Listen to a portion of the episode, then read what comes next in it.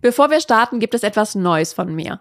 Den gesund erfolgreichen Newsletter. Jede Woche gibt es da regelmäßig die besten Learnings, spannende Impulse und praktischen Tipps für deine berufliche und persönliche Weiterentwicklung. Direkt von meinem Schreibtisch in deine Inbox. Trag dich gerne ein unter gesunderfolgreichtipps.de.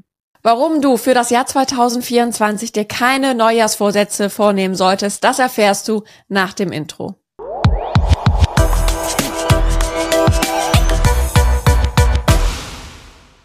Hallo und herzlich willkommen zum Gesund Erfolgreich Podcast, dein Leadership Podcast für mehr Energie, Erfolg und Lebensqualität. Ich bin Sarah Potempo und ich freue mich sehr, dass du heute das Jahr 2024 mit mir startest. Und falls dir dieser Podcast gefällt, hinterlass mir doch gerne ein Abo, einen Kommentar oder fünf Sterne und empfehle den Podcast gerne auch weiter an Menschen, für die das vielleicht auch interessant sein könnte, gerade jetzt eben im neuen Jahr.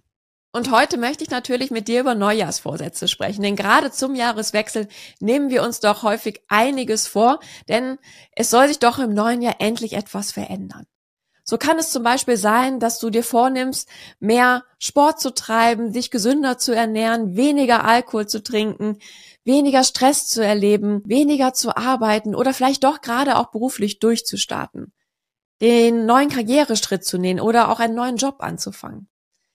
Vielleicht willst du auch mit dem Rauchen aufhören. Die Liste ist meist sehr lang und kann natürlich ganz unterschiedlich sein. Und ich kenne es natürlich auch aus eigener Erfahrung, dass ich motiviert ins neue Jahr gestartet bin und ich aber sukzessive ein Vorsatz nach dem nächsten wieder, ja, ad acta gelegt habe.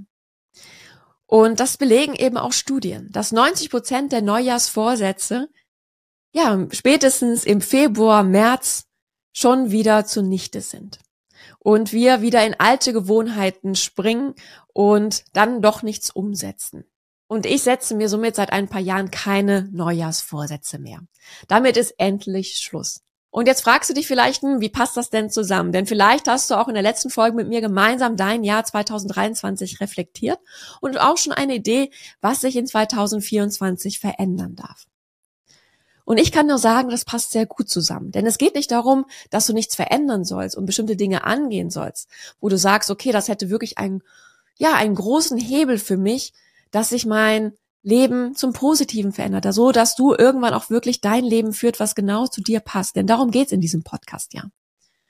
Es geht für mich vielmehr darum, dass du dir die richtigen Ziele setzt, an denen du auch wirklich dranbleiben kannst und wo nicht nach ein paar Wochen, Monaten der innere Schweinehund ja, gewinnt und du in alte Gewohnheiten verfällst, sondern dass du es schaffst, wenn du in einem Jahr mit mir vielleicht auch wieder gemeinsam zurückschaust, wie war dein Jahr 2024, dass du wirklich sagen kannst, ja, ich habe alles, was ich mir vorgenommen habe, auch wirklich umgesetzt und habe eine positive Veränderung in meinem Leben erreicht.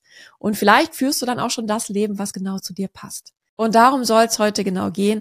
Ich teile meine Erfahrung mit dir und gebe dir meine drei Geheimtipps mit an die Hand, wie du deine Ziele für das Jahr 2024 umsetzen kannst. Also lass uns doch mal gemeinsam draufschauen. Warum sind denn diese Neujahrsvorsätze so fatal und warum schaffen wir es meistens nicht, da durchzuhalten? Und das liegt aus meiner Sicht daran, dass wir uns meistens zu viel vornehmen. Wir wollen meistens schon auf Anhieb von heute auf morgen von 0 auf 100. Den Schalter einfach mal umlegen mit dem Jahreswechsel und das komplette Leben umkrempeln. Und mein erster Geheimtipp für dich ist somit, starte mit einer Sache. Fokussiere dich auf einen Bereich, wo du sagst, okay, das hätte jetzt wirklich für mich den größten Hebel dann überfordern wir uns nicht, sondern wir können erstmal hier schauen, dass wir uns da eine gewisse Routine, eine neue Gewohnheit entwickeln und können dann andere Dinge dazu nehmen. Denn wir haben nur begrenzte Ressourcen und wenn wir gleich an allen Baustellen unseres Lebens arbeiten, dann überfordert das doch und damit ist die Hemmschwelle einfach zu groß, dass wir dranbleiben. Und du kannst ja gerne im Laufe des Jahres, ja, neue Dinge hinzunehmen. Wenn du merkst, dass du in dieser einen Sache jetzt eine gewisse Sicherheit hast und es sich leichter anfällt, hier das jeden Tag auch umzusetzen. Und dann nimmst du gerne neue Dinge hinzu und du wirst sehen, am Ende des Jahres wirst du einiges mehr umgesetzt haben, als wenn du gleich zu Beginn mit dem vollen Programm startest.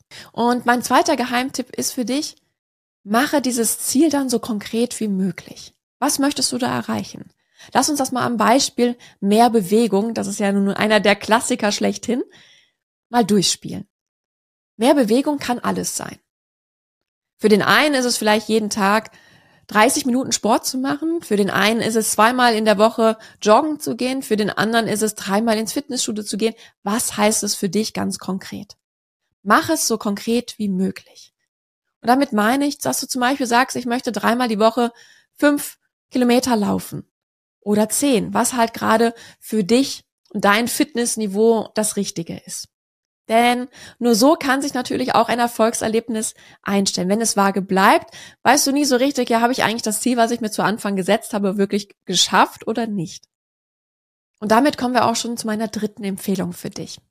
Gerade bei den Neujahrsvorsätzen neigen wir dazu, die Messlatte sehr hoch zu setzen. Wir sind vielleicht wirklich inspiriert von Menschen in unserem Umfeld, die es schaffen, drei oder fünfmal Sport zu machen. Und das wollen wir auch. Und wir schaffen es auch meistens ganz gut in der ersten Woche. Da haben viele vielleicht auch noch frei. Und da sind wir auch noch hoch motiviert.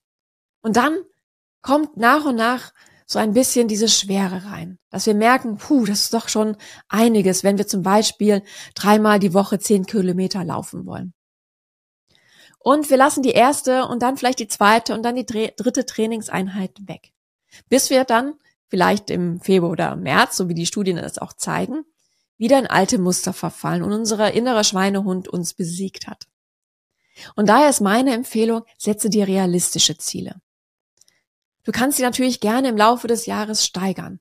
Und somit wäre vielleicht ein Ziel für dich, statt dreimal zehn Kilometer zu laufen, zu sagen, okay, es wäre schon toll, wenn ich zweimal die Woche es schaffen würde, fünf Kilometer oder eine halbe Stunde zu laufen.